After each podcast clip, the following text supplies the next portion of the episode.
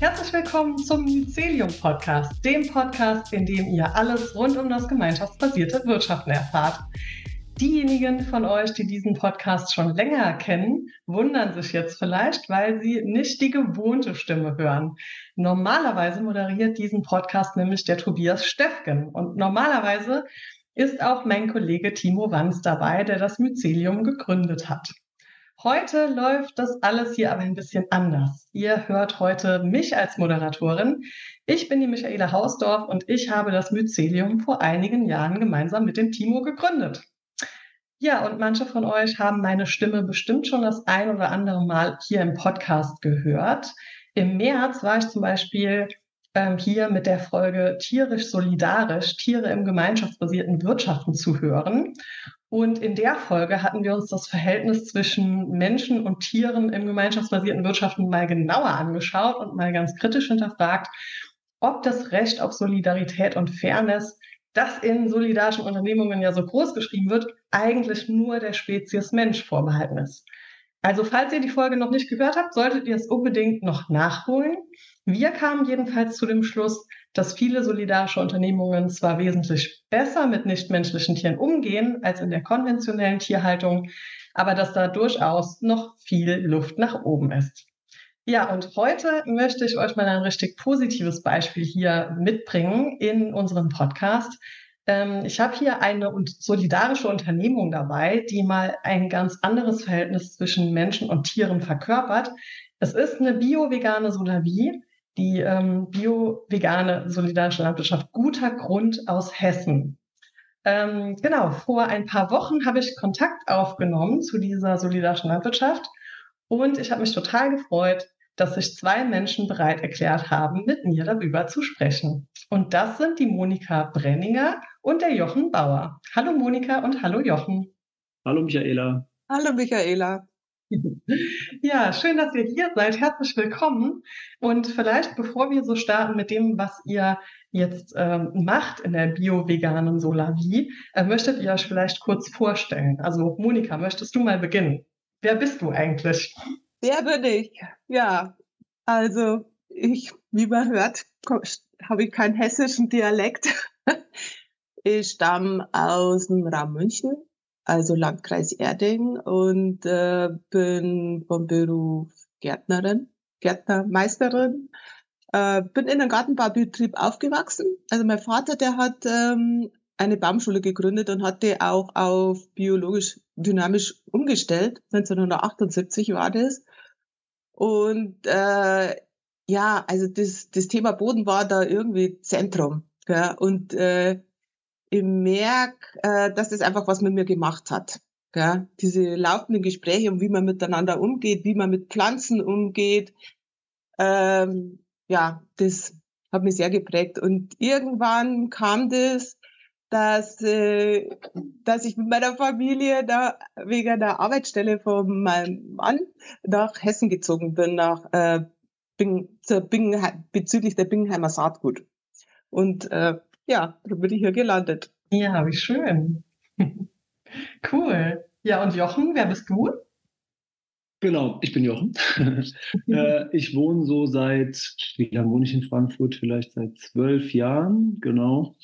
Und äh, ich bin zu der, zu der bio-veganen Solavi Rhein-Main, wie sie ja früher hieß, jetzt äh, genau guter Grund, bin ich gekommen hm, über so ein, eigentlich habe ich mich für gemeinschaftliches Wohnen interessiert und habe mir ganz viele Gemeinschaften angeguckt, irgendwie von Siebenlinden über Tondorf. Und da war halt auch äh, bei einigen das Konzept der solidarischen Landwirtschaft und ähm, ungefähr zum gleichen Zeitpunkt bin ich auch irgendwie zu dem Thema Veganismus und äh, Tierrechte, Tierbefreiung hat mich dann auch interessiert und genau. Dann ähm, bin ich darüber, also eine, so eine Kommune im Wendland, die hat mich ziemlich äh, fasziniert, weil die halt auch einfach komplett Gemeinschaft, eine gemeinsame Ökonomie haben und in dieser gemeinsamen Ökonomie noch die solidarische Landwirtschaft Genau, und das hat mich halt echt äh, super interessiert. Dann habe ich mich da total viel dazu belesen und angeguckt. Und ähm, dann gab es 2015 die Infoveranstaltung hier von der äh, Tierbefreiung Frankfurt und dem Bund für vegane Lebensweise zum Thema bio-vegane Solavi. Das hat dann wie die Faust aufs Auge gepasst, irgendwie zu meiner Suche nach einer sinnvollen Beschäftigung in dem Bereich, genau. Und dann war ich dann halt in dieser Gruppe, die das Ganze äh, ja, sich überlegt hat, wie man das angehen kann. Ja, cool.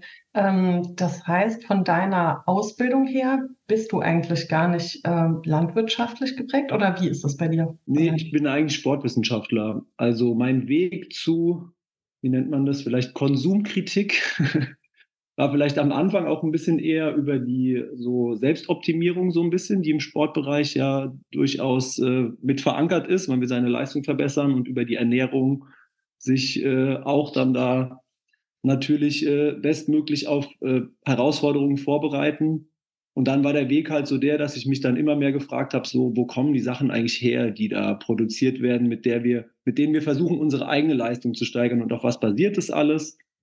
Genau. Und dann kam so, ähm, also mein Weg sozusagen zum Veganismus war über, ah, dann gucke ich mal auf dem, auf dem Wochenmarkt, wo das herkommt und frage die Leute. Und da habe ich halt ja auch noch äh, einfach omnivor gegessen und war auch erst zufrieden mit, ähm, ah, dann weiß ich ja, wo die Rinder stehen und dann bin ich quasi immer, immer mehr, so habe ich mich dafür interessiert, wie ist das eigentlich? Und dann war ich kurz vegetarisch und dann habe ich gemerkt, ah, nee, für mich macht es eigentlich Sinn, es konsequent, also in meiner Überzeugung konsequent zu Ende zu denken und genau, und das hat sich alles dann so, ja, vor diesen zwölf, elf Jahren so alles dann in dieses Solavi-Projekt kanalisiert sozusagen, weil da halt auch Leute waren, die einfach ja schon sich mehr auskannten in dem Bereich, mit denen ich mich gut austauschen konnte und so. Das war echt schön, ja. Cool, super. Ähm, okay, das heißt, ähm, ja, diese Konsumkritik hatte ich dann so zu den zwei Teilen eigentlich geführt. Einmal solidarisches Wirtschaften und dann ähm, tierleidfreies Wirtschaften sozusagen. Also ist dann beides zusammengeflossen und kam so ein Stück weit parallel, oder?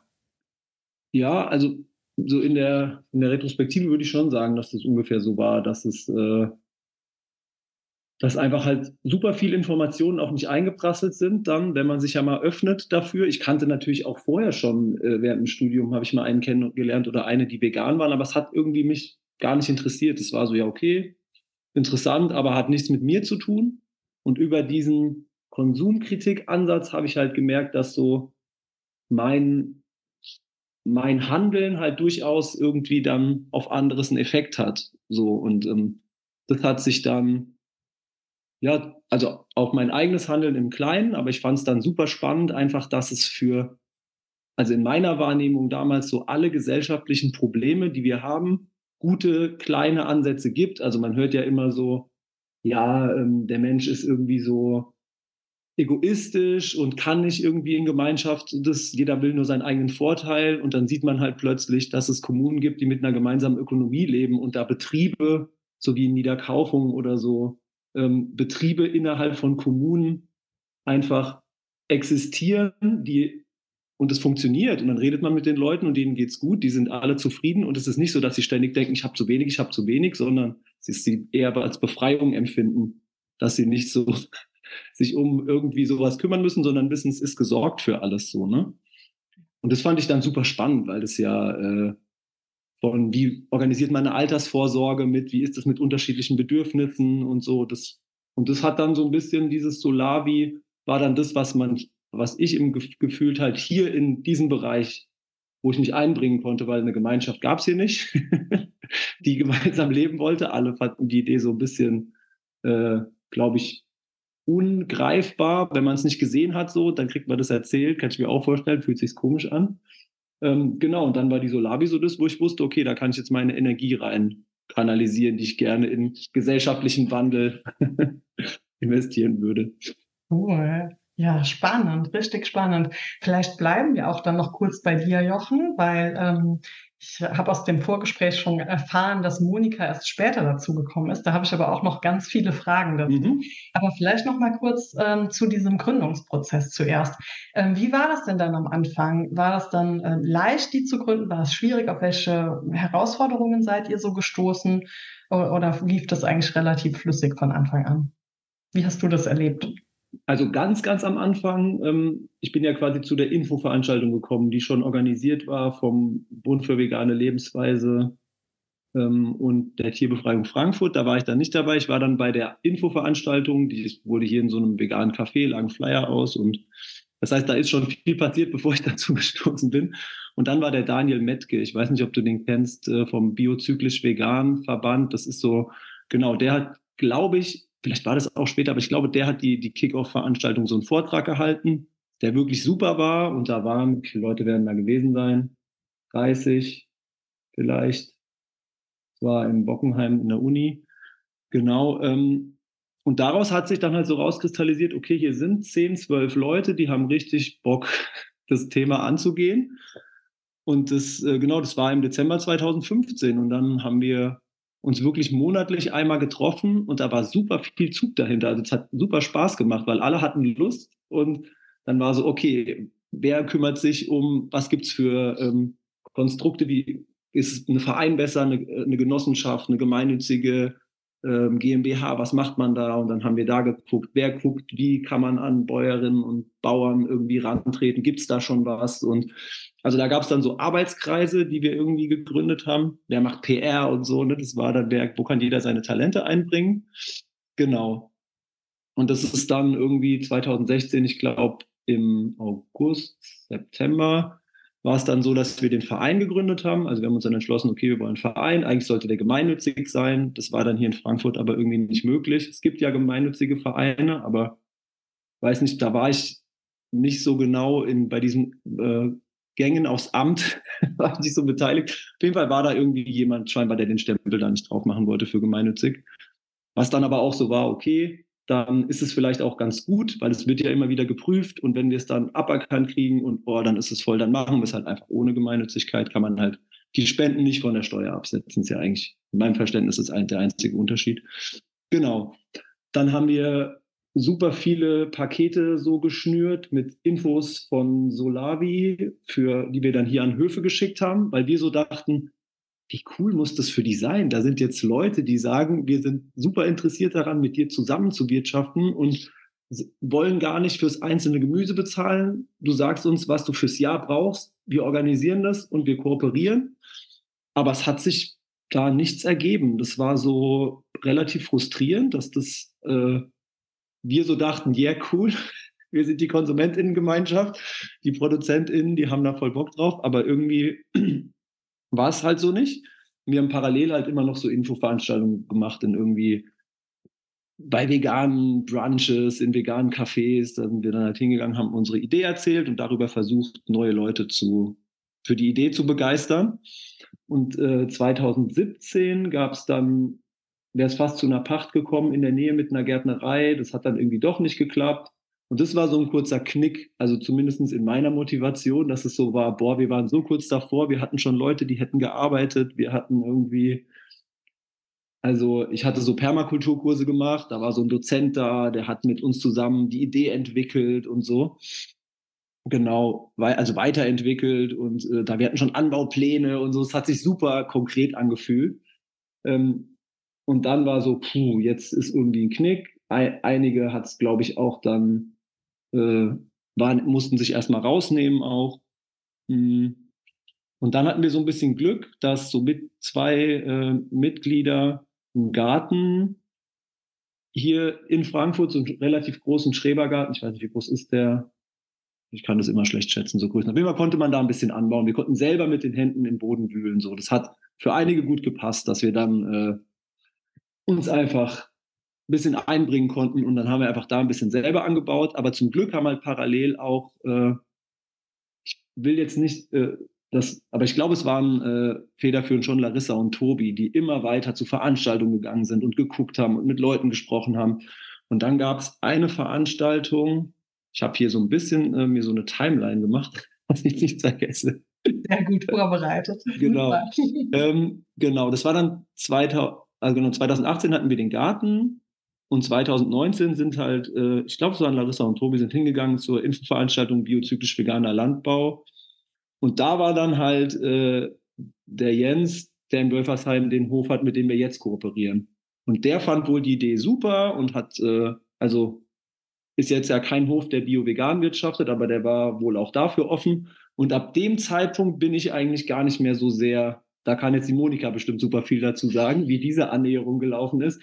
Weil ab dem Zeitpunkt war ich mehr so hier im Garten und noch in meinem, ah, ich will selber ein bisschen was anbauen, Ding drin.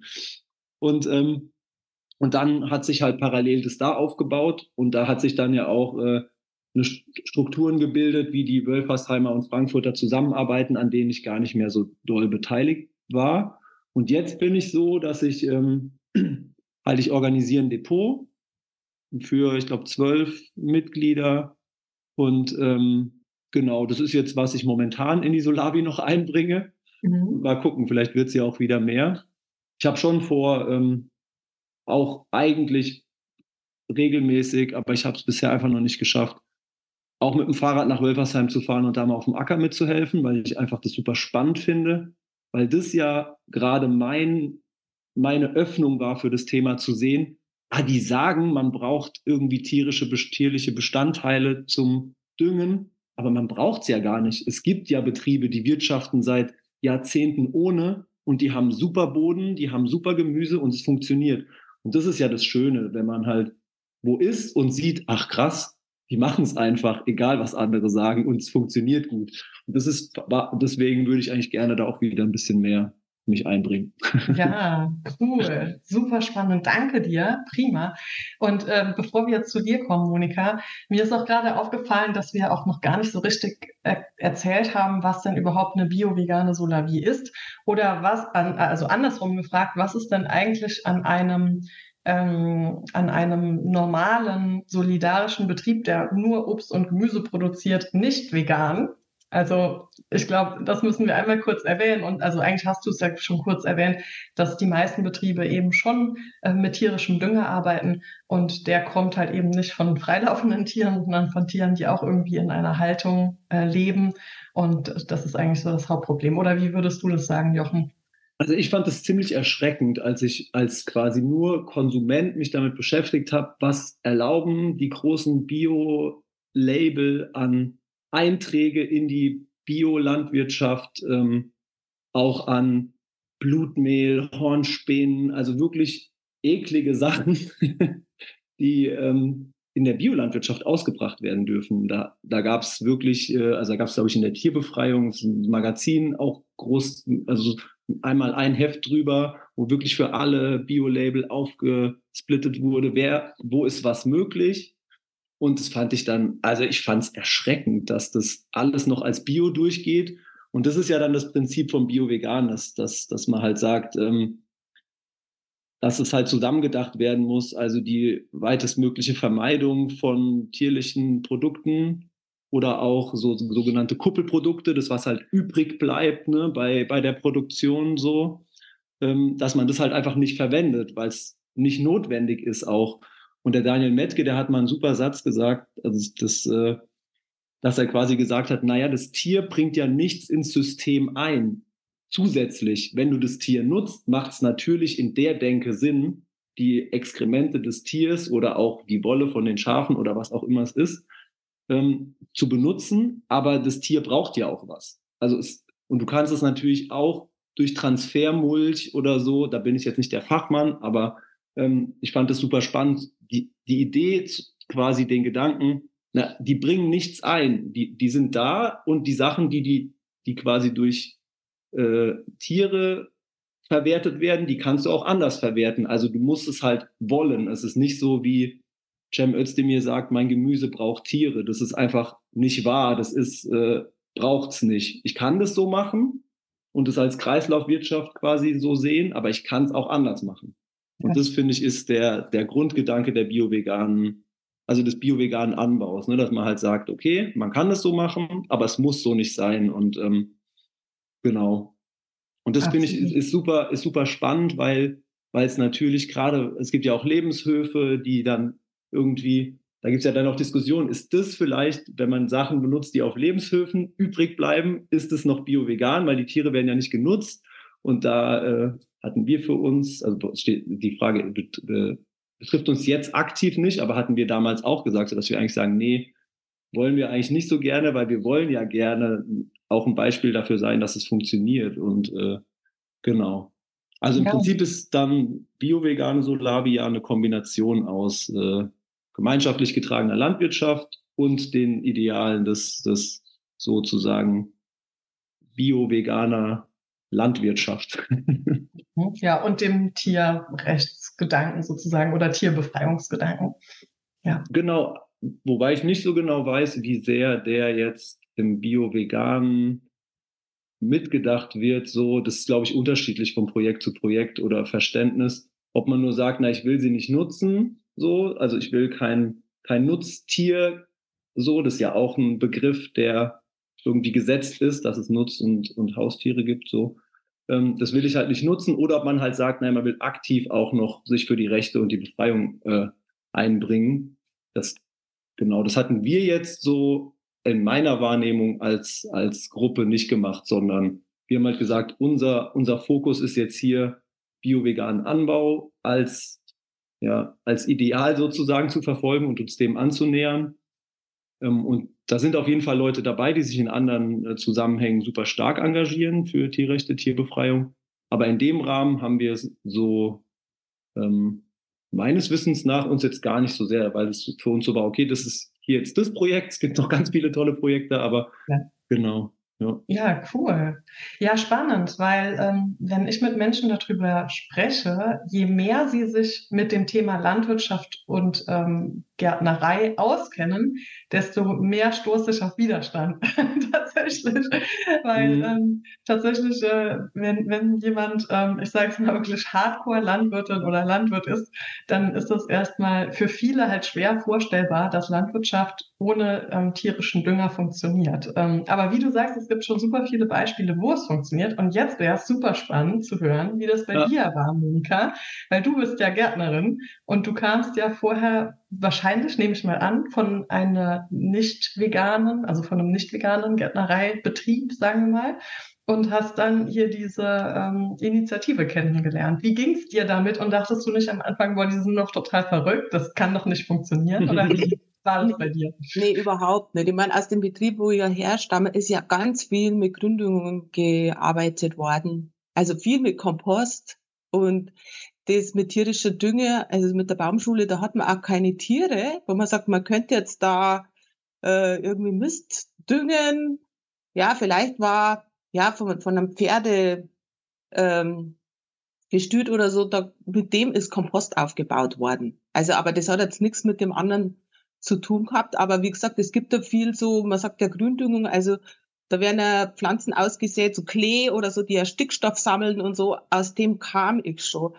Und äh, was mich ja seit Teenager-Zeiten schon rumtreibt, ist ja immer ähm, die Frage, äh, wie kann äh, Landwirtschaft äh, wie oder wie soll das Zusammenleben sein, dass das wirklich global funktioniert? Ich habe das so miterlebt nur mit Tschernobyl, mit Waldsterben und immer diese Themen und das das ist mir oder auch mitzukriegen, dass in anderen Ländern die Menschen ausgebeutet werden, dass die hungern und äh, dass, dass da Kinderarbeit gibt und so. Und das, das hat was mit mir gemacht. Ich habe mich dann auch früh in, in Teenagerzeiten war ich schon so Arbeitsgruppen mit Eine Welt und und äh, und dann landwirtschaftliche Arbeitsgruppen und immer verfolgt mich diese Frage, wie muss so äh, ein Zusammenleben sein, damit es auch global funktioniert. Also ich bin damit auch mit dem aufgewachsen, dass zum Beispiel sich eine Genossenschaft gegründet hat, also Erzeuger-Verbrauchergenossenschaft, die äh, biologische Lebensmittel wo, wo Landwirten, Gärtnern oder so regional vermarktet haben. Und die haben irgendwie, der Leitspruch war, äh, global denken, regional handeln. Und das ist das, was mich äh, schon ja irgendwie immer immer rumtreibt. Und so kam das auch. Äh, ah ja, das muss ich vielleicht auch noch sagen, dass mich das auch sehr mitgenommen das hat. Äh, das war dann in den 90er Jahren, dass ähm, äh, der Flughafen gebaut worden ist, der München 2. Und äh, also das, was da in die Zeitung, was da abgelaufen ist, gell, also die ganzen, die wo sagen, wir wollten das verhindern, das hat bei, sich auch bei mir so ausgewirkt, dass ich tatsächlich mir gedacht, ja, wenn keiner fliegt, äh, dann braucht man doch den Flughafen nicht. Oder einfach das teurer machen, dass man, also ich meine, das ist ja richtig verhängnisvoll. Also ich bin nach wie vor, ich bin, ich fliege nicht. bin nach wie vor noch nicht geflogen, weil ich sage, es hat mich so geärgert, dass das ganze Erdiger Moos platt gemacht worden ist. Ja, genau. Und ja, irgendwie bin ich dann jetzt in, was weiß, 2004 ja schon in Wölfersheim gelandet, wegen der Bingheimer Saatgut, habe viele Jahre in der Bioland-Rosenschule gearbeitet. Und was sich dann hier die letzten Jahre zugetragen hat, ist es ja, dass äh, hier, wir haben hier die besten Böden. Also es sind so beste Punktzahl an Böden. Und da ist jetzt da auf 30 Hektar, 35 Hektar will Rewe ein Logistikzentrum bauen. Also ist, äh, und da hat sich eine Initiative ge gegründet, die gesagt hat, also die, was sich halt dagegen stellt, gell, und da jetzt äh, dagegen kämpfen und so. Und da kam dann so die Idee auf, wir haben äh, damals, äh, das war 2019, im Sommer einen Nachhaltigkeitstag veranstaltet und, und dann war das für mich so, dass ich sage, hey Leute, wir können jetzt nicht nur gegen Rewe Logistikzentrum sein, sondern was brauchen wir stattdessen? Wir haben hier die besten Böden, und habe das damals schon so mitgekriegt, dass es solidarische Landwirtschaften gibt. Und äh, wir haben einen Nachhaltigkeitstag damals veranstaltet, haben gesagt, wir, wir laden jetzt da die nächsten ähm, solidarischen Landwirtschaften ein, die das schon haben, die so einen Stand machen und da kann man sich austauschen. Und äh, also seitdem hat das hat, hat uns die Fra das bewegt, wie können wir hier in Wölfersheim die solidarische Landwirtschaft äh, gründen. Und dann hat sich's ergeben, dass, äh, dass mir, genau, wo Jochen vorhin schon erwähnt hat, äh, die Einladung äh, von, von, der, von der Tagung Bio, Bio-Veganer Ökolandbau. Und dann habe ich ja gesehen in dem Programm, ach, guck mal einer an, da ist ja der Jens Diefenbach mit dabei. Äh, äh, weil da, das war auch so ein Programmpunkt, dass man auf den sein Hof ging und dann war auch noch eine Freundin von mir dabei und wir haben da die Tagung mitgemacht. Genau, und da haben wir Larissa und Tobi von den aktiven Frankfurtern kennengelernt und die sind da, die sind da mit, dem Zug da angekommen und die sind da mit uns, äh, das war in Butzbach, das ist zehn Kilometer von Wölfersheim weg, sind die mit uns dann äh, mitgefahren nach Wölfersheim zum, weil wir da den, was angeschaut haben äh, von den Biolandbauern, also der ja jetzt unser Verpächter geworden ist. Äh, genau, so kam der ganze Kontakt. Und dann hat man halt erfahren, ach, die suchen ja schon die ganze Zeit nach äh, einem Grundstück und, und Gärtnern und Bauern, der mit ihnen den Anbau macht. Gell? Und für mich war das ja immer schon die Frage, ja, wie kann man das jetzt machen? Das interessiert mich schon, Bio-Veganer, das ist ja schon die, die Creme à la Creme, so den Anbau zu machen. Gell? Weil eigentlich so von meinem Verständnis ist ja schon so gewesen, dass man sagt, na ja, ganz richtig, das mit Kühe und Kuhstall ist ja nicht wirklich. Oder dass da die Hühner eingesperrt sind und so weiter und so fort. Ist es so eine Sache. Ja? Oder ja. Cool. Und dann hast du es einfach gemacht, hast dich einfach drauf eingelassen. Und dann, äh, ja, dann es ging dann wirklich so schnell, dass wir da so in, im Austausch waren, wir Wölfersheimer, Willigen, wie Gründer mit dem Jens Diefenbach, der ja dann auch schon mit dem Boot war weil er hat dann auch gesagt, also Grundstück habe ich genug, gell, du könntest schon was pachten da von mir.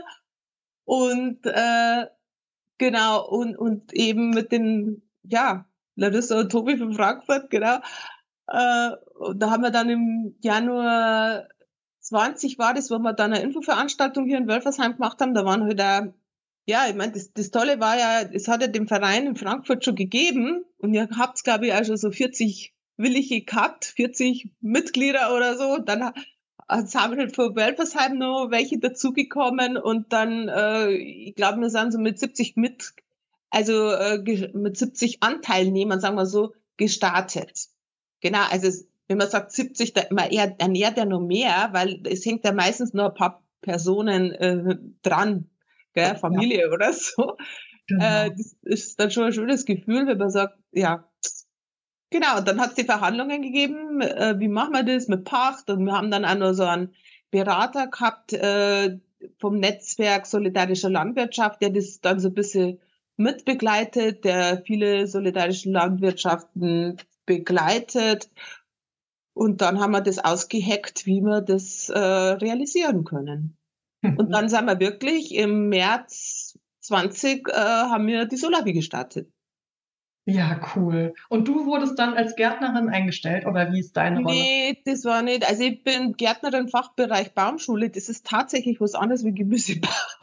Okay, ja. Also, Kann ich mir vorstellen.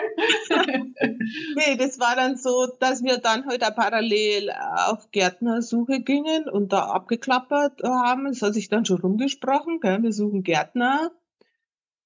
Äh, es hat die Verhandlungen gegeben, welche Strukturen können wir jetzt auch von, von dem Jens Tiefenfach bei unseren Bauern nutzen und, und wie können wir das jetzt alles machen? Ja, also wir haben geschaut, dass wir da die Mitglieder zusammengekriegt haben, dass äh, monatlich Geld reingeht, dass wir die Pacht bezahlen können. Das, äh, nee, wir haben dann eine, zwei Halbtagsgärtner eingestellt. Ah, super. Ja. ja, mhm. so ist es. Das kam dann irgendwie auch über, ja, unser Glück ist ja irgendwie, dass Bingenheim, Bingenheimer Saatgut ganz in der Nähe ist. Da, da ja auch eine Gärtnerei dabei ist, da, da gibt's dann Lehrlinge oder die haben ja auch, ähm, das ist ein Züchter oder so, die auch mal Lust gehabt haben, was anderes zu machen. interessiert waren an der solidarischen Landwirtschaft. Genau. Ja. Und hattet ihr dann im März 2020 auch schon die erste Beat-Runde? Ja, ja, das ist ja dann schon gelaufen. Das war ja dann schon Januar, Februar. Gleich nach der Gründung haben wir das dann gemacht. Damals war ja noch live möglich, gerade noch, weil ja. dann ziemlich bald die ganze Geschichte mit dem Corona und so. Ja, genau. Cool. Also das heißt, ähm, also macht ihr auch noch weiterhin Beatrunden? Ist das ein Bestandteil von eurem solidarischen Konzept? Ja, ja, genau. Damals war ja das nur möglich, dass wir hier in Wölfersheim haben wir äh, genau, das war in einem Pfarrheim haben wir uns da getroffen, wo wir das nochmal alles festgestellt, äh, wo dann die Leute die Verträge machen haben können.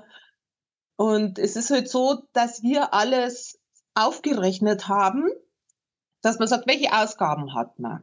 Gell? Man hat die Pacht, man hat die Löhne, man muss dann noch dazu äh, im ersten Jahr, man muss ein Werkzeug anschaffen, man hat das Saatgut, die Pflanzen, man hat nicht alles so ungefähr ausgerechnet, welchen finanziellen Bedarf wir haben.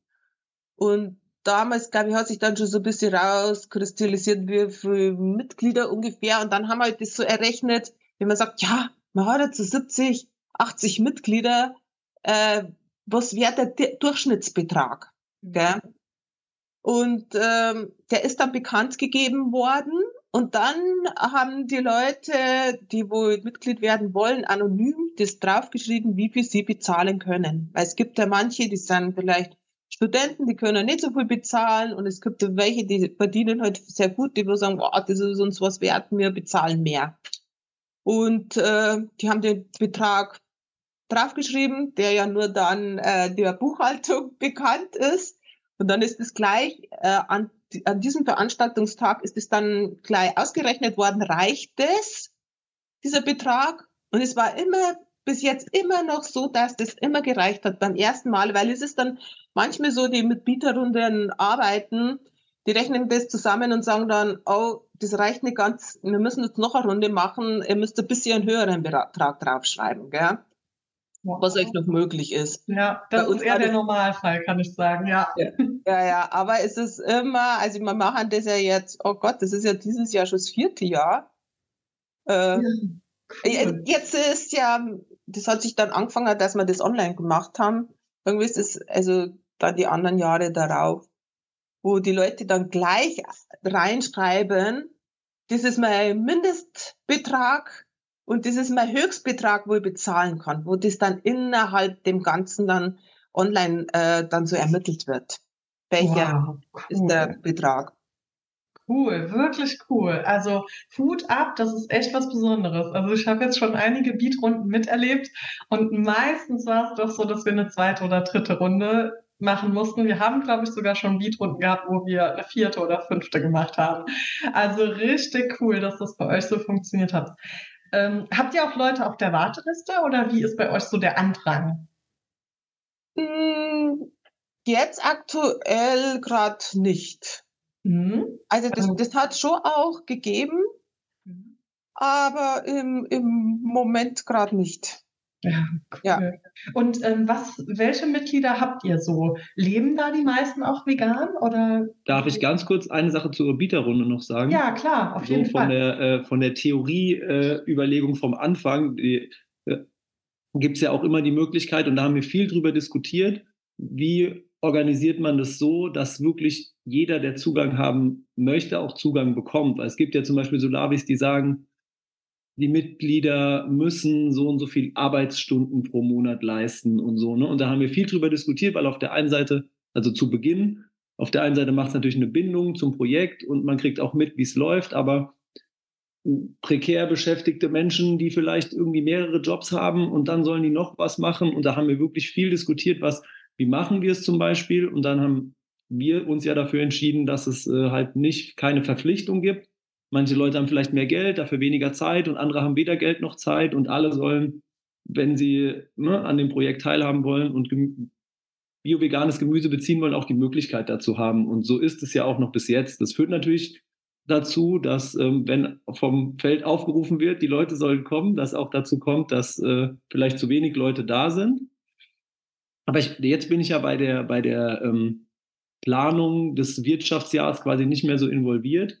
Ähm, aber wir hatten damals so überlegt, dass wir dann halt sagen, okay, und wenn wir merken, es ist zu viel Arbeit, dann müssen wir halt einfach noch eine Stelle einplanen. Wenn wir merken, un unsere Mitgliederstruktur ist so, dass nicht die Leute nicht helfen können oder wollen, dann müssen halt Leute Lohnarbeit äh, bezahlt werden, so, ne? Weil es ja, und das äh, fand ich irgendwie eine gute Überlegung, weil es ja einfach ähm, so barrierefrei wie möglich sein soll und das äh, Genau, das finde ich jetzt bei unserer Bieterunde eigentlich cool. Man kann aufschreiben, so, was man einbringen kann. Ich kann die Website betreuen. Ich kann, ich kann, ich kann. Aber es muss halt niemand.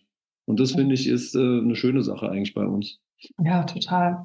Das kann ich nur unterstreichen. Also wir machen das bei vielen Organisationen, die wir Mycelium begleiten.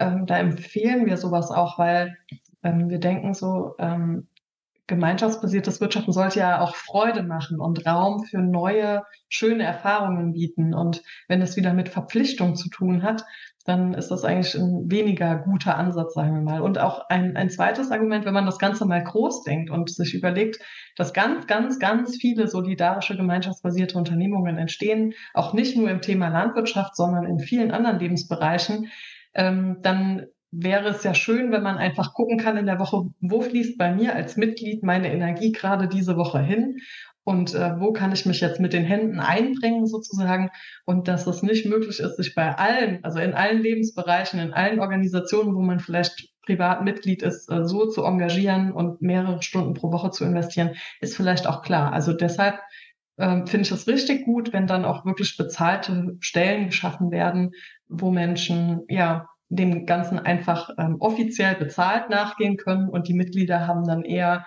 die Wahl, wo sie sich einbringen können. Genau. Und Monika, du willst noch was dazu ja, sagen. Genau. Also und was ich äh, ganz, was mir wichtig wäre, dass man das noch viel mehr da so mit reinbringt, nicht, dass ich sage, oh, ich muss jetzt auf den Acker gehen und ich muss jetzt da was schaffen, sondern eigentlich schaffen wir eigentlich eine Möglichkeit.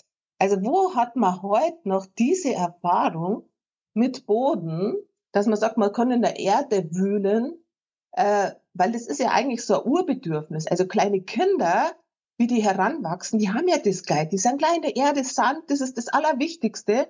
Und eigentlich ist das eine Urerfahrung. Also wir schaffen einen Lebensraum für eine Urerfahrung und auch das zu erleben. Das hat ja ein besonderes Erleben, wenn ich sage, ich komme jetzt auf den Acker und, und, und stecke die Zwiebel mit und, und esse die dann ganz anders, wenn, ich, wenn die dann auf meinem Tisch landet.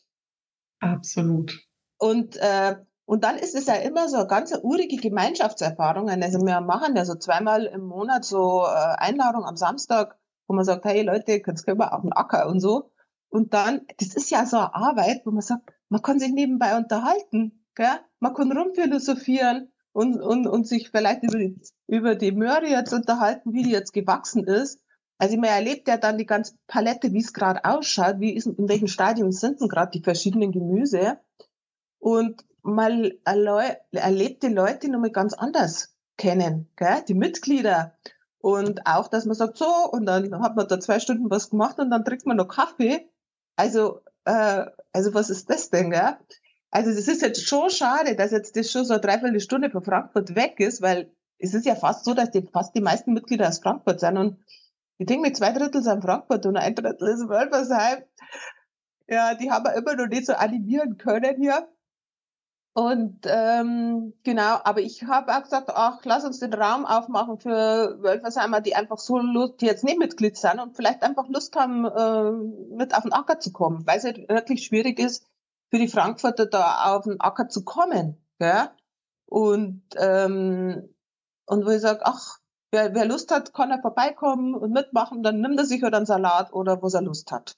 Das mhm. ist auch ein Erlebnis, dass ich sage, so, ich habe jetzt da was gemacht und, oh, und jetzt da den Salat, ich habe gesehen, wo er gewachsen ist, hat man selber abgeschnitten und den esse ich jetzt. Also, ja, ich komme ja nur aus dem, dass ich sage, meine Omas Mutter, Tanten, Nachbarn, die haben nur selber Gemüsegarten gehabt. Und da, also das Erleben, das ist ja, ja, es kommt jetzt ein bisschen mit Hochbeeten, aber es ist halt ein besonderes Erlebnis.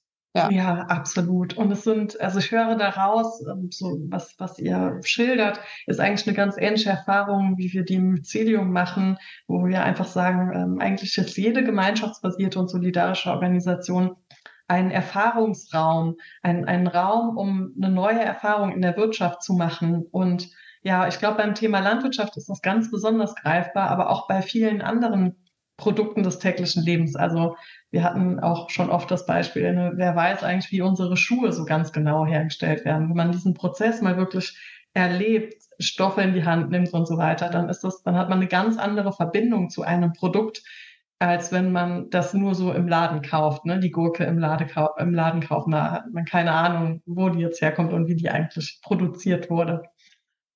Und, und Thema Boden ist ja sowieso, also das ist ja gesellschaftlich so, das müsste so ganz anders thematisiert werden. Gell? Also wenn man jetzt bedenkt, ich bin ja ähm, so mit dem, dass ich sage, in einer Handvoll Erde sind mehr Lebewesen wie Menschen auf der Erde. Und, äh, und man muss sich mal eins bedenken, das ist, das ist zu ein oder zwei Prozent erforscht. Also wir haben eigentlich gar keine Ahnung. Und wenn man also wenn man sich gerade so richtig ernährt, so solidarisch wie es gehört, dann hätten wir mir nicht die ganzen Umweltprobleme, die wir gerade hätten.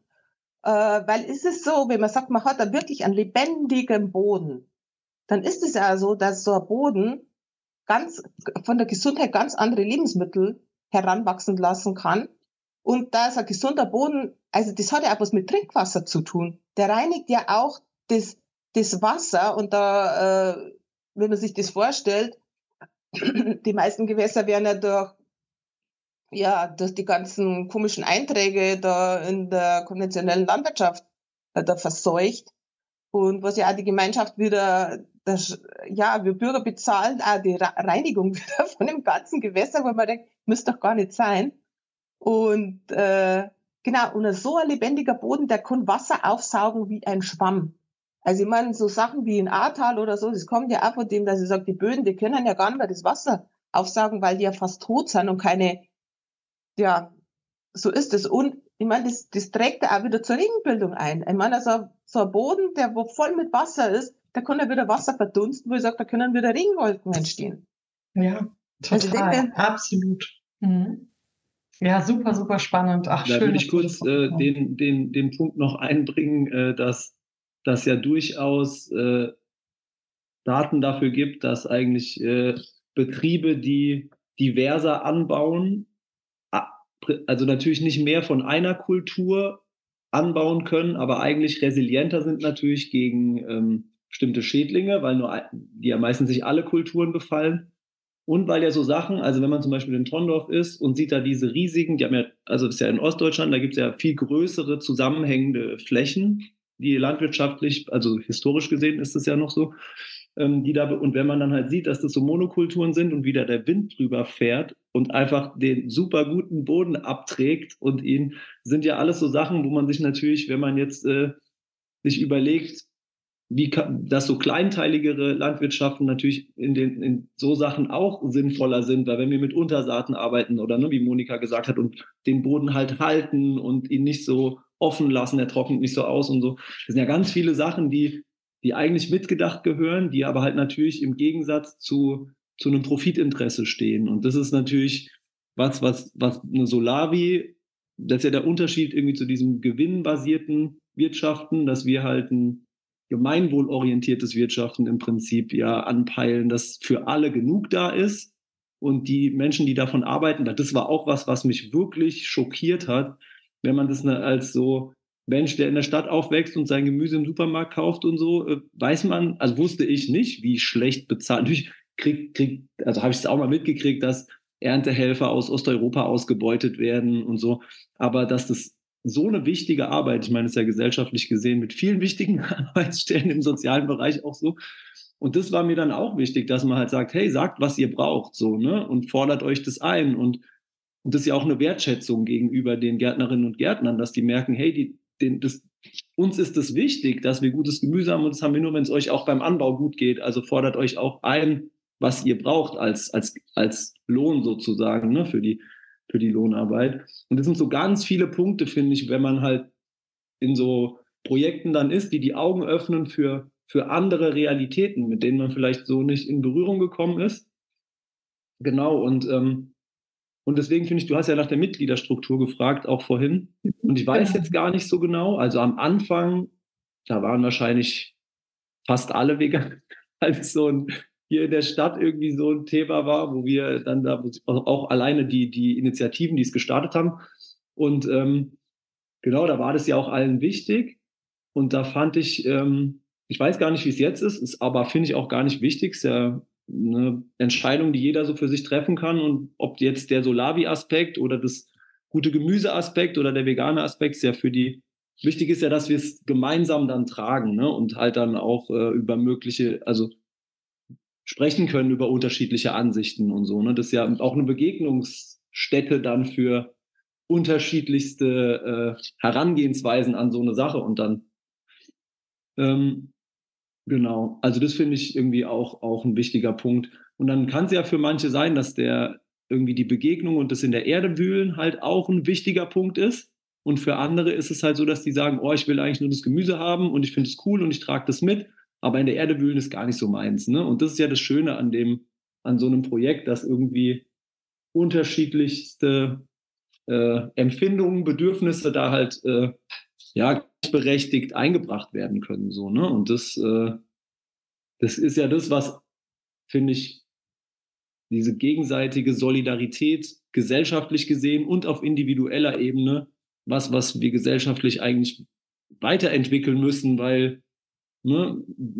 Ja, und da, da finde ich das einfach ein schöner, ein schöner Ort, solche, solche gemeinschaftlich getragenen Sachen. Die Frage, die, die wir vielleicht ja auch noch diskutieren können, die ja wahrscheinlich dich mit dem Mycelium auch antreibt, wie kann man sowas äh, besser noch verbreiten und publik machen, weil es ja immer noch nur Nischen sind, die ähm, ja aus meiner Sicht gerne sich ausbreiten dürften. Ja. Ja, gerne. Also wenn, wenn ihr da Ideen habt, äh, raus damit. Also ich finde das auf alle Fälle spannend, was jetzt äh, Jochen auch so gesagt hat. Also ich denke mir schon, dass es so ist, dass ich von den Frankfurtern her wäre wirklich die Veganer und hier die, die Wölfersheimer äh, eher mehr vegetarisch sind, aber eigentlich, ich meine, ich wäre ja sonst nicht zu der Veranstaltung gegangen, Bio-Veganer, äh, mhm. Ökolandbau, wenn ich da nicht irgendeine Affinität hätte. Aber ich finde das total bereichernd, äh, die Gespräche, was wir so miteinander haben. Und das macht was mit mir. Also ich, ich selber bin jetzt keine, keine richtige Veganerin, aber ich habe das, ich merke, dass, dass mich das immer beschäftigt. Und dass ich sage, wenn ich mal einen Kuchen back, dann, dann nehme ich einmal einen Eiersatz oder ich tue zwar statt drei nur eins rein oder es macht was mit mir. Gell? Also und, und da der Austausch, oder wenn wir mal ein Sommerfest gemacht haben, hat es nur vegane Kuchen gegeben und äh, ihr habt ja da die Anna gehabt, oh, oh, die hat ja, weil man dachte, das gibt's ja nicht echt und das ist alles vegan. Also was alles möglich ist. Es ist eine richtige Bereichner, Bereicherung und sich äh, so zu respektieren, wo man halt gerade steht. Es wäre wirklich immer spannend, eine Umfrage bei uns zu machen, wer ist denn wirklich vegan? Aber ich habe mhm. auch schon mitgekriegt, wir waren vegan, jetzt machen wir wieder mehr so. Also bei uns ist es nicht so, dass ich mir sage, die sind jetzt lauter so mhm. äh, da wird jetzt nicht links und rechts geschaut und die anderen sind dann die Doofen. Hm. Nee, das ist, ich finde schon, dass da äh, ein schöner Respekt miteinander da ist. Und ähm, Ja, genau.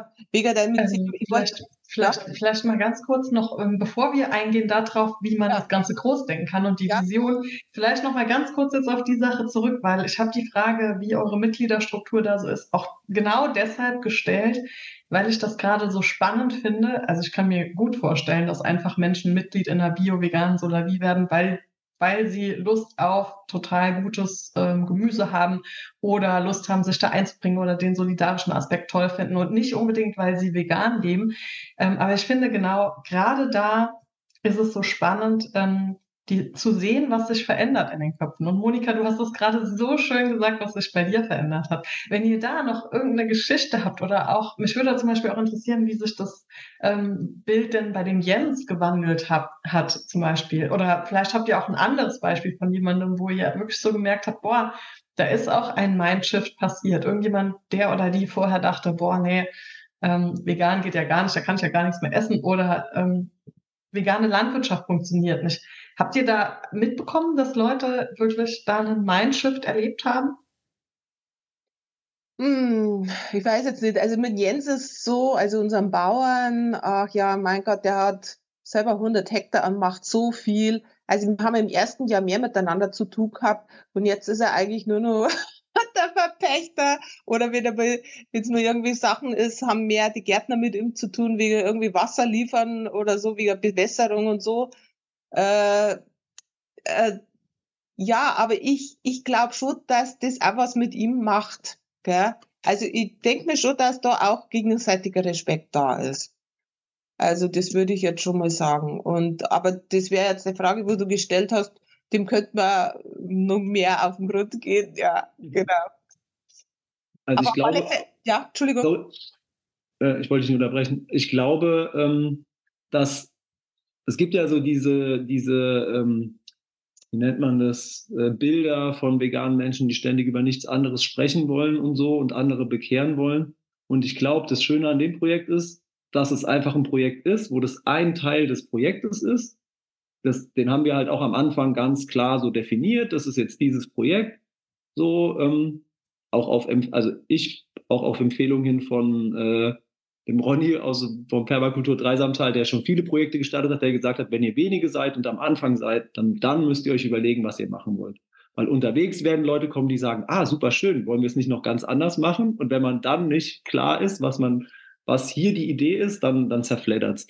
Ähm, und ich glaube, dass das halt ganz schön ist, weil ähm, das natürlich, wenn Leute Fragen stellen wollen, können die Fragen stellen, aber ich habe jetzt bei uns in dem Zusammenhang keine Leute überlebt, die äh, äh überlebt, erlebt, die aktiv jetzt jemanden ansprechen wollen oder überzeugen wollen oder so, sondern das nicht, also in meiner so, ähm, das ist nicht der Raum dafür, sondern wir sind halt da und wir haben eine gemeinsame Idee und wir tauschen uns aus, aber das ist nicht so, also wie, wie so diese Vorstellung ist, da kommt man jetzt hin und dann wird man jetzt erstmal geprüft, ob das so Ne? Also das, das gibt es ja wirklich, dass Leute denken, oh, da das ist irgendwie jetzt was Veganes, da muss man jetzt irgendwie total äh, so auch sich da so äh, auf Linie sein oder so. Und das fand ich, das war nie so. Also das war einfach so, okay, hier machen wir es so. Und wir hatten natürlich Diskussionen mit Leuten, die gesagt haben, ah ja, aber wenn ich jetzt meine Vollmilchschokolade mitbringen will, dann kann ich das doch machen und so, das stört doch niemanden. Wenn dann halt Leute sagen, naja, aber weißt du, ich bin halt viel unterwegs und sehe viele eingesperrte Tiere und ich finde es einfach nicht cool. Ich, hier ist jetzt ein Raum, das ist ein Schutzraum für so. Und wenn ihr in einer Gruppe seid, wo das keinen stört, dann könnt ihr das ja machen. Aber hier darf man halt sagen, so, mich stört ich möchte jetzt kein Salamibrot hier irgendwie sehen, so. Und es ist ja, ähm, finde ich okay, aber das hat schon viele Leute, also es gab Leute, die das angegriffen hat, die quasi sich in ihrem Selbstbild angegriffen gefühlt haben, auch von Begriffen wie nichtmenschliche Tiere, so, ne? Also, oder ist es der Begriff, ja, dass man halt sagt, ähm, der, der Mensch ist auch irgendwie ein Tier, da hatten wir auch Diskussionen zu, ne? ist ja halt ein Säugetier, so, ne? Natürlich ist er anders, es gibt Unterschiede, aber, ähm, und das hat schon so Diskussionen aufgemacht im Verlauf, ne? Mit Leuten, die halt dann vielleicht gemerkt haben, oh, dann ist es nicht mein Projekt, weil darauf kann ich jetzt keine Rücksicht nehmen oder möchte ich nicht so. Ne? Mhm. Und es sind aber wirklich Randerscheinungen gewesen. Also das ist nicht so, dass das ein Dauerthema war, sondern es gab halt Leute, die kamen, haben gemerkt, oh, vielleicht ist es nichts für mich und dann sind sie wieder gegangen. Aber es war echt, fand ich, immer super entspannt und mhm. äh, genau. Also das ist, äh, glaube ich, das Schöne an einem Projekt, was nicht nur, wenn man natürlich einen veganen Stammtisch macht oder vorm Zirkus demonstriert oder einen Schlachthof blockiert, ist natürlich klar, dass da Konfrontation ist, ne? weil man will ja halt, man will ja stören sozusagen oder informieren. Und bei uns geht es ja aber eigentlich um, äh, wir wollen ja was anschieben, wir wollen irgendwie unser Projekt vorantreiben und das hat halt die, die, die Grundpfeiler und auf denen machen wir es und das fand ich total schön und es hat, glaube ich, viele, die auch ähm, so dagegen sein als, als Prinzip haben und es ist ja auch wichtig zu stören gesellschaftlich bei Sachen, die man nicht gut findet. Aber ähm, das hat die dann auch, das ist schön, wenn man merkt, wir können auch was Positives erreichen. Wir können irgendwie ein, ein positives Narrativ zeigen, es geht auch so und wir können es auch gemeinsam schaffen. Und das ist total schön an dem Projekt, finde ich. Ja, super, richtig schön. Das finde also, ich so sympathisch. Was, was, vielleicht ein schönes Beispiel war, weil unser Verpächter, also der hat ja Biolandbetrieb und der hat auch Hühnermobile. Gell? Und dann war mit das Thema, ob wir Eier mit hm, mhm. oder so, oder wer das will, weil es gibt ja welche, die sind jetzt keine Veganer oder so. Äh, und äh, ja, aber wir, es ist dann, wir haben uns dann dagegen entschieden. Also, dass, dass wir das nicht machen, gell? weil das ja gegen die Prinzipien ist. Mhm. Und äh, ja, und da denkt man dann auch nochmal nach, die Begründung, ja, das sind einfach eingesperrte Hühner, gell? die nicht wirklich so. und das, äh, ja, gibt zu denken, ja. ja. Ja, aber ich finde genau das ist ähm, halt an eurem Ansatz so sympathisch und ich will es nur noch mal so unterstreichen, dass bei euch ein Raum geschaffen wurde, der auf bestimmten Grundpfeilern beruht, der Solidarität ähm, gegenüber Menschen, aber auch gegenüber Tieren und ähm, dass bei euch einfach alle möglichen Menschen sich dann innerhalb dieses Rahmens tummeln können und sich engagieren können und das, also ich bin fest davon überzeugt, dass durch sowas schon irgendwie ein Mindshift im Kopf stattfindet. Also dass man zumindest als Mitglied, als jetzt nicht vegan lebendes Mitglied oder als Mitglied, das sich auch vielleicht noch nie über Wirtschaftskritik Gedanken gemacht hat, aber dass man automatisch ins Nachdenken kommt, wenn man Mitglied von einer solidarischen Organisation ist oder auch von einer bio-veganen solidarischen Organisation dann äh, wird man automatisch irgendwann ins Nachdenken kommen, hey, wie ist denn das im Vergleich zu was anderem, was ich woanders erlebe, im Supermarkt und so weiter, wo man eben nicht so die Verbindung hat. Und ich glaube, ihr seid da ganz automatisch irgendwie schon so ein kleines Bildungsinstitut, ohne dass ihr es vielleicht mhm. ähm, wollt oder aktiv anstrebt oder da groß drüber redet oder so. Aber ich glaube, die Erfahrung, die trägt schon zur Bildung oder Aufklärung irgendwie bei. Ganz ohne, ohne viele Worte. Hände in den Matsch und los geht's also, mit der Bildung. Also allein das schon, dass man sagt, man kriegt dann wöchentlich, also einmal in der Woche kann man ja das Gemüse im Depot abholen, wenn das beliefert wird und dann schauen am Montag die Gärtner, was ist zu ernten und dann berichten die einer paar, paar Zeilen, was ist denn gerade los auf dem Acker, gell? Da kann man gerade sagen, oh, die Radieschen sind total schön oder dieses oder jenes oder oder jetzt haben wir die Mäuse oder jetzt haben wir Läuse oder wie auch immer. Man kriegt ja auch mit, was ist direkt auf dem Acker los. Ja? Und das Tolle ist, wir haben jetzt ja, echt wirklich tolle Gärtner und eine, die ist eine richtige Veganerin und das ist auch eine tolle Dynamik, was das auch wieder reinbringen, was die Gärtner damit reinbringen dann. Und hm. da hat man wirklich das Gefühl, wenn man das einmal in der Woche erliest, man ist mit dabei. Also auch wenn man keine Zeit und keine Möglichkeit hat, auf den Acker zu kommen. Ja, total. Richtig schön. Ich würde ich würd ganz kurz, weil du gesagt hast, ähm, dass es quasi für alle Menschen offen ist, ähm, und da haben wir auf jeden Fall auch die Erfahrung gemacht, dafür, dass es für alle Menschen offen sein soll, muss es halt auch ganz klare Regeln haben bezüglich, ähm, weil, dass es nicht rechtsoffen ist, dass ähm, bestimmte, also jetzt, seitdem es in Wölfersheim ist, habe ich davon nichts mehr mitgekriegt, so, ähm, aber wir hatten auf jeden Fall, also in den Permakulturkursen, die ich besucht habe, wäre, auch während der Gründung war einer von der identitären Bewegung dabei, so, ne, der sich erst nachdem es fertig war mit super Hate-E-Mails geäußert hat. Und es sind ja auch Räume, die auch Menschen besetzen wollen, die äh, ihre gesellschaftliche Veränderung anstreben. Und wir hatten, keine Ahnung, jemanden mal dabei, der neue germanische Medizin plötzlich da so versucht hat zu promoten in unseren Kreisen oder irgendwelche weiß ich nicht, äh, esoterischen Bewegungen, die vielleicht auch eher in die rechte Richtung gehören. Und da hatte ich auf jeden Fall das Gefühl, hatten wir auch sozusagen, ne, es war nicht Glück, wir haben es ja absichtlich gemacht, aber auch da haben wir uns halt ganz klar abgegrenzt und mussten am Anfang Diskussionen führen. Ja, wenn wir in unser Selbstverständnis schreiben, wir sind nicht rechtsoffen, müssen wir dann nicht auch reinschreiben, wir sind nicht linksoffen, wo man dann dis plötzlich diskutieren muss, was denn da der Unterschied? Die einen wollen Menschen ausschließen und im schlimmsten Falle auslöschen und die anderen wollen solidarisches Gemeinsamkeiten, die, äh, auf die wir auch raus wollen, so, ne? Und das finde ich ist auf jeden Fall auch wichtig, auch wenn man kein politisches Projekt sozusagen sein will, sondern jetzt ein landwirtschaftliches, dass man sich das bewusst ist, in welcher Gesellschaft wir leben und dass es immer Versuche unternommen werden, wenn da was ist, was Transformation anstrebt. Ah, guck mal, vielleicht können wir der, im Veganismus die Hauptsache für die Tierebewegung, ne? also Demonstrationen müssen offen Rechte ausschließen, weil die mitlaufen wollen. Die wollen gerne Anschluss finden, so ne, Anschluss suchen und Räume besetzen. Und da finde ich, ist es super wichtig, dass äh, Daniel hat zum Beispiel ganz am Anfang, da war ich noch nicht so in dem Bereich so äh, irgendwie aware vielleicht. Und da hatte der so ein Disclaimer, so, dies ist kein Raum für Nazis und für Sonstiges und jegliche menschenfeindliche äh, Äußerungen werden, ähm, werden nicht toleriert und so. Und da dachte ich so, krass. Und dann hat er mir halt auch so ein bisschen erzählt, was er erlebt hat, auch in den veganen Kreisen oder auch in Solavi-Kreisen. Ne? Also das ist schon, da muss man auf jeden Fall, finde ich, aufpassen. Wenn man für alle Menschen, die es gut für alle haben wollen, offen sein will, muss man halt aber bestimmte Menschen oder bestimmte Einstellungen ganz klar ausschließen. Ja. Und das, ähm, das ist wichtig, auf jeden Fall. Also würde ich allen, die Solavi gründen wollen, empfehlen, am Anfang in die Vereinssatzung, ins Selbstverständnis reinzuschreiben, was ihnen wichtig ist, dass wenn dann Leute kommen, dass man sagen kann, hier, guck mal, hier steht's, sowas bei uns nicht. Weil mhm. es wird passieren. Und äh, das ist traurig, aber so ist leider die gesellschaftliche Realität. Ja, absolut. Ja, kann ich auch nur unterstreichen aus den Erfahrungen, die wir im Mycelium gesammelt haben. Da waren auch ähnliche Erfahrungen dabei. Mhm. Und umso wichtiger ist es, sich da klar zu positionieren. Da hast du vollkommen recht. Und danke für die mhm. Ergänzung auf jeden Fall an der Stelle nochmal. Ja, dann ähm, würde ich doch äh, vielleicht, also würden wir dann noch mal einen Schritt weitergehen, so in Richtung Zukunft.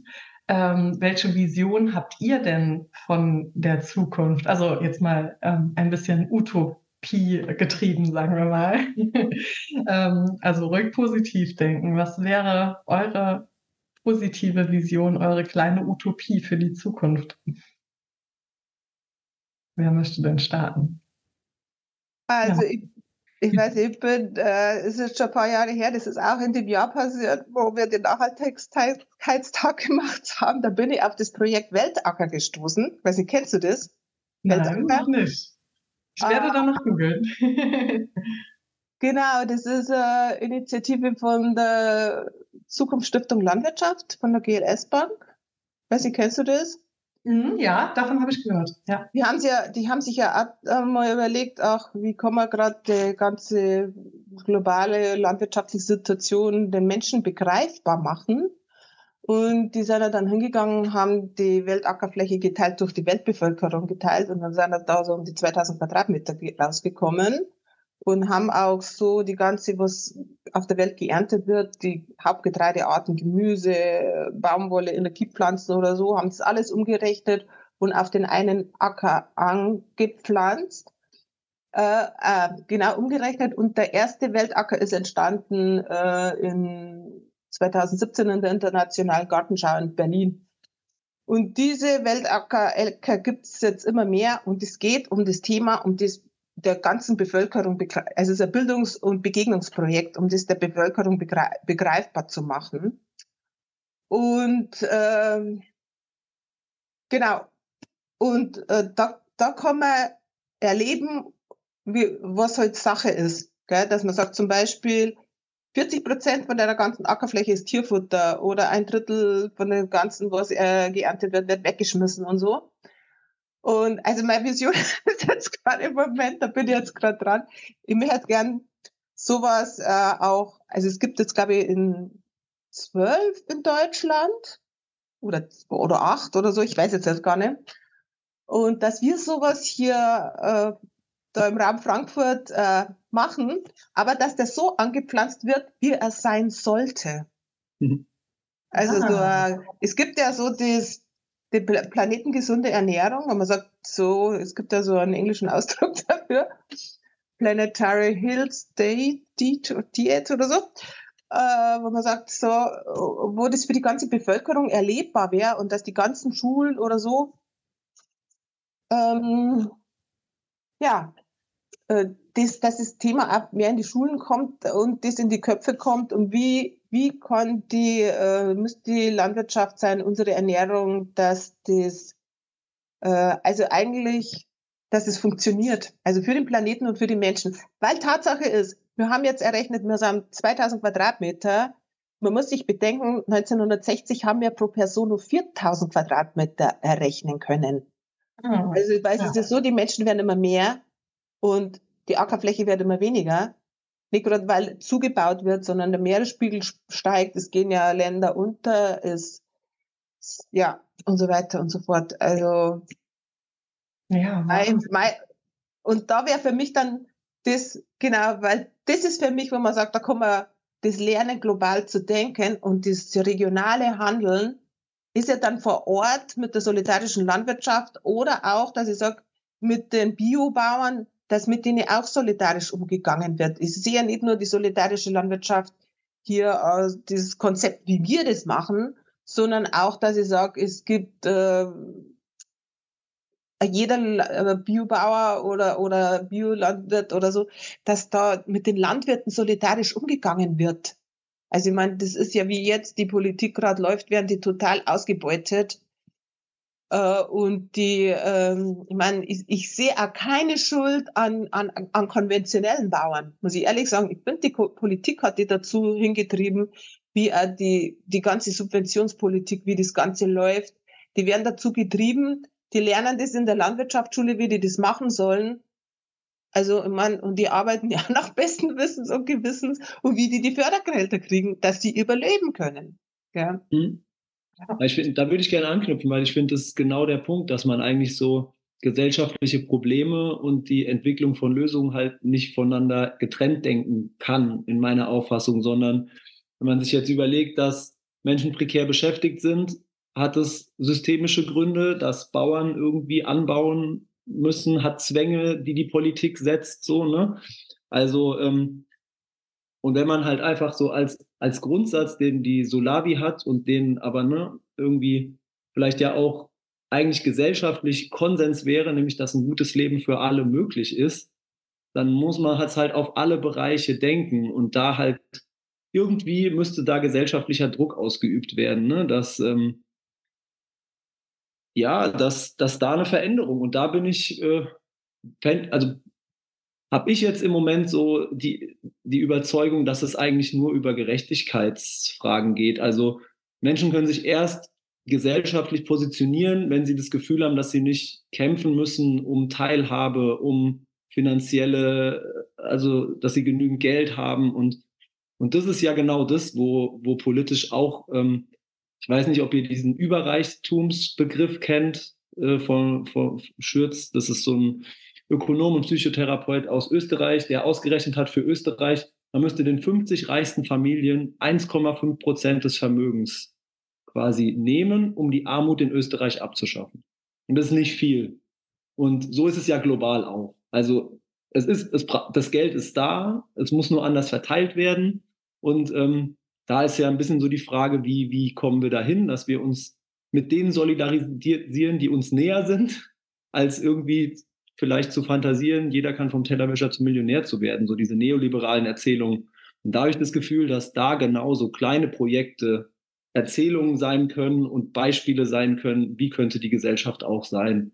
Und das kann man ja nur hoffen, dass das verfängt und dass es nicht so wird wie in anderen Ländern, dass ähm, durch die gesellschaftliche Spaltung irgendwie bei Gerechtigkeitsfragen plötzlich äh, Demokratie gefährdet ist, so, ne? Und ja, ich weiß nicht, da, da bin ich äh, auch für Ideen und irgendwie, äh, ja, Wege so offen. Wie, wie, wie kann man diese, diese Sachen, die wir jetzt irgendwie erkannt haben und die wir für uns denken, die, das ist eine, eine Möglichkeit, in die, also es gibt ja auch einen positiven Weg, den, den, den es eingehen kann, den die Gesellschaft gehen kann.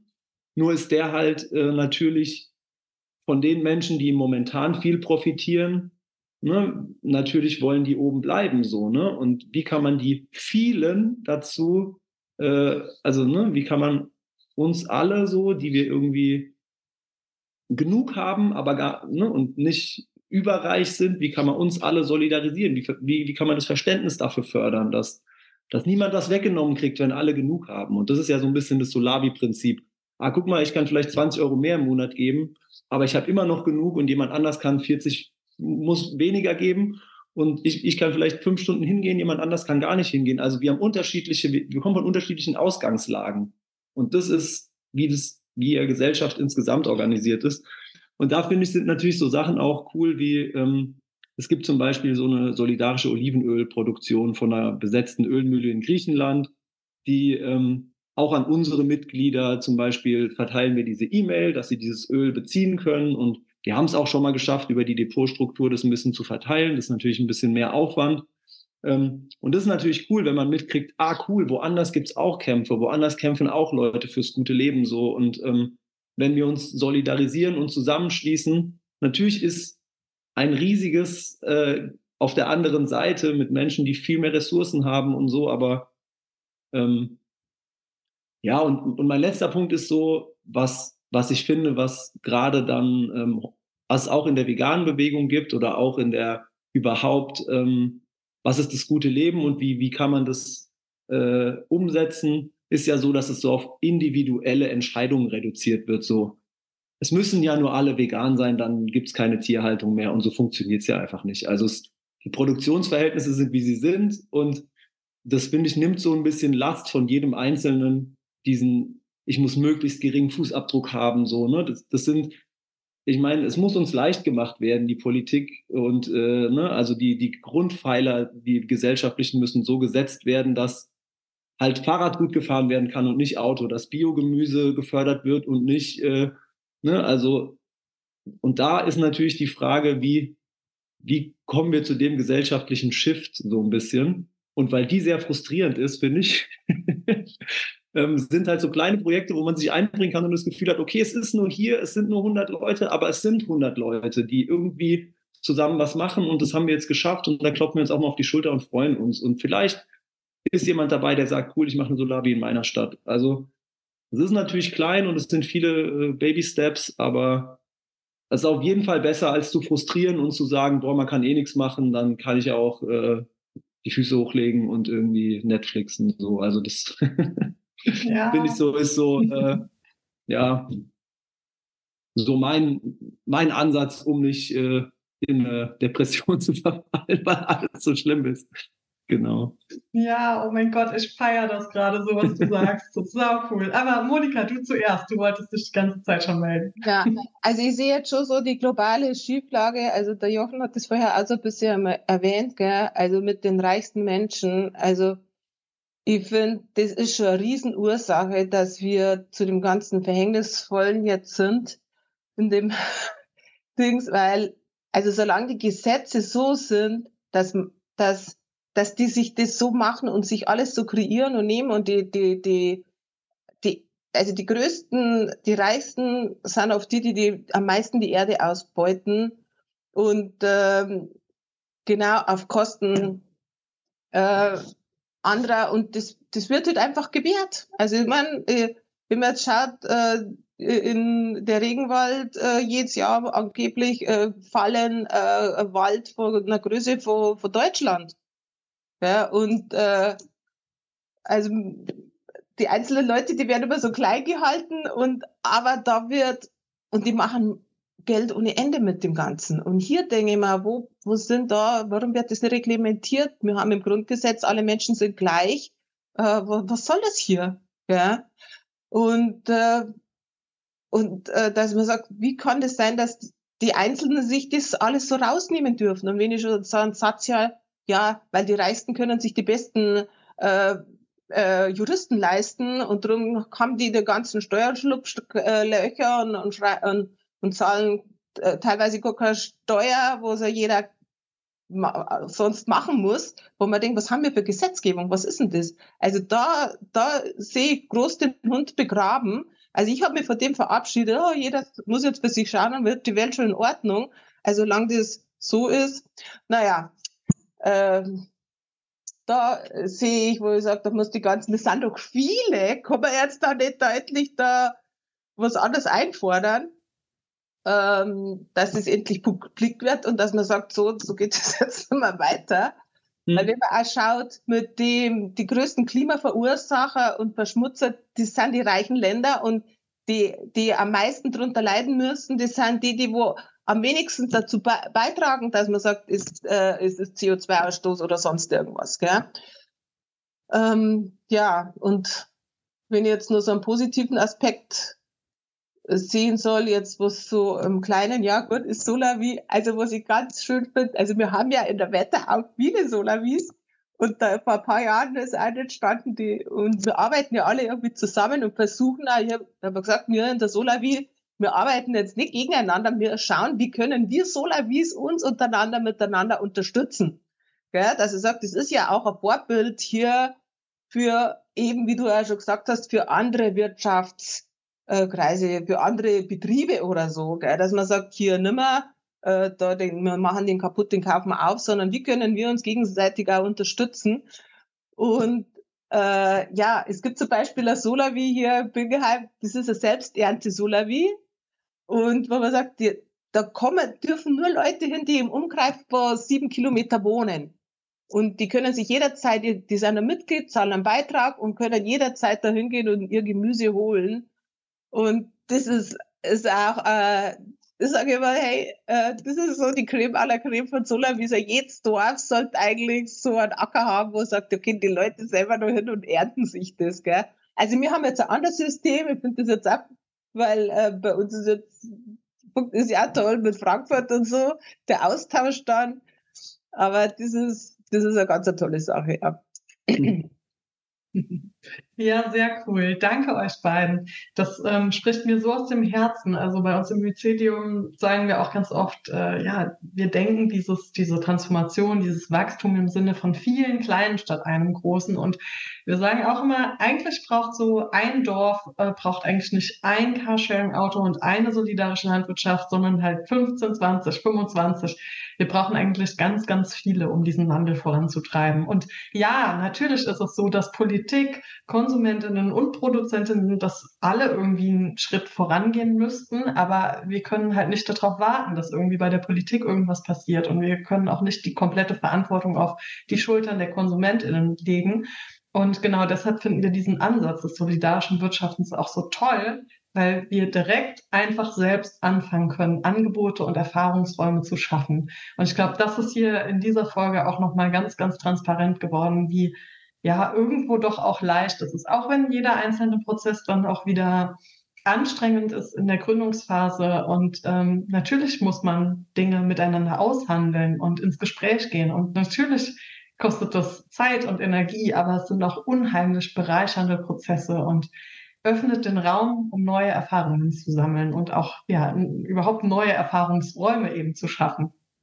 Ja, also an der Stelle ein herzliches Dankeschön an euch beide. Ähm, schön, dass ihr hier wart. Mir hat das Gespräch richtig gut gefallen und ich hoffe, allen unseren Zuhörerinnen und Zuhörern hat diese Folge genauso gut gefallen wie mir. Wenn ihr unseren Podcast unterstützen möchtet, könnt ihr auch Mitglied in unserer Mycelium Podcast Gemeinschaft werden. Hier könnt ihr euren eigenen Beitrag völlig solidarisch und bedürfnisorientiert frei wählen, also von einem Euro über fünf Euro über zehn Euro oder so viel man eben möchte. Im Monat ist natürlich da alles erlaubt und damit erhaltet ihr als Zuhörerinnen und Zuhörer auch Zugriff auf alle internen Folgen des Mycelium Podcasts und werdet auch zu unseren Podcast-Calls eingeladen, bei denen ihr uns ja auch in kleiner Runde online Fragen stellen könnt. Ähm, genau, wenn ihr Bock darauf habt, dann schickt eine E-Mail an info.mycelium.com und meine Kolleginnen und Kollegen werden euch dann mit allen weiteren Infos versorgen. Also in dem Sinne nochmal ein herzliches Dankeschön an Monika und Jochen und an alle Zuhörerinnen und Zuhörer fürs Dabeisein heute. Und ich bedanke mich für eure Aufmerksamkeit. Bis bald. Ja, danke für die Einladung.